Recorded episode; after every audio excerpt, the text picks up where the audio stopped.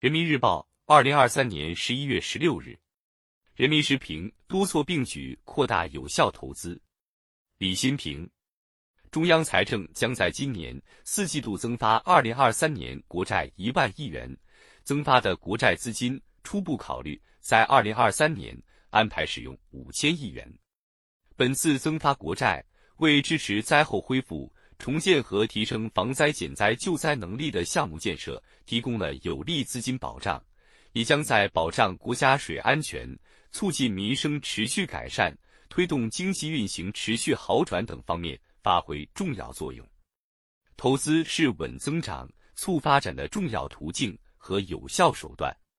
一至十月份，全国固定资产投资不含农户同比增长百分之二点九。在房地产市场调整的背景下，这样的投资增长呈现了较强韧性。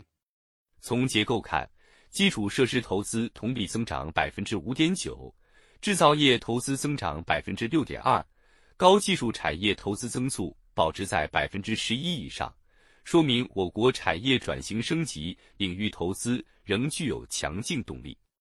立足当下，打好全年经济工作收官战，稳投资依旧至关重要。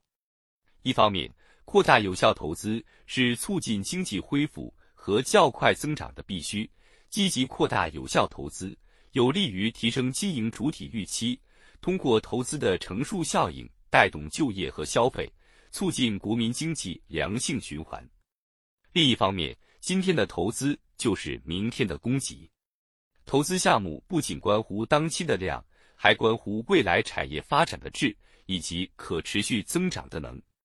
因此，稳投资不是为了拉动经济一时增长。而是面向未来，构筑高质量发展的基础。做好稳投资工作，应更好发挥政府投资的撬动作用。在一至十月份经济数据中，计划总投资亿元及以上项目（以下简称大项目）投资同比增长百分之九点九，增速比全部固定资产投资高七点零个百分点，十分亮眼。观察各地的大项目清单，或涉及科创中心建设。或关乎交通基础设施的更新，这些项目往往有很强外溢性，需要政府投资牵头，进而带动民间投资。特别是科技创新投资，政府投资大有可为。比如，上海光源是政府投资的国家重大创新能力基础设施，向基础研究、应用研究、高新技术开发研究各领域的用户开放。一家中国企业就利用上海光源，自主研发出抗癌新药，成功在国外获批上市。国际经验显示，在经济发展水平从中高收入迈向高收入阶段时，投资增长动力将从要素依赖型转向创新驱动型。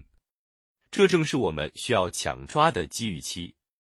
用好政策性开发性金融工具，发挥重大项目的牵引。和政府投资的撬动作用，就能不断拓展有效投资新空间，推动内需潜力加速转化成发展动力。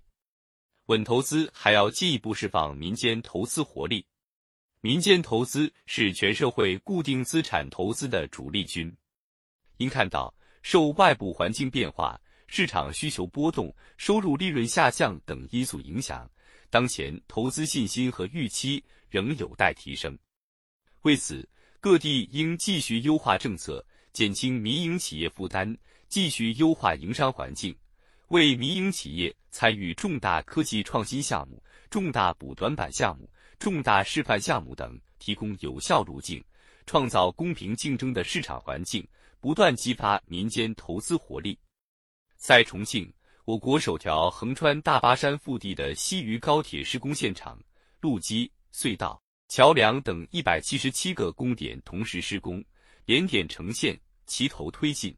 在贵州贵安新区多个数据中心建设跑出加速度，聚集城市广袤的神州大地上，重大项目正密集上新。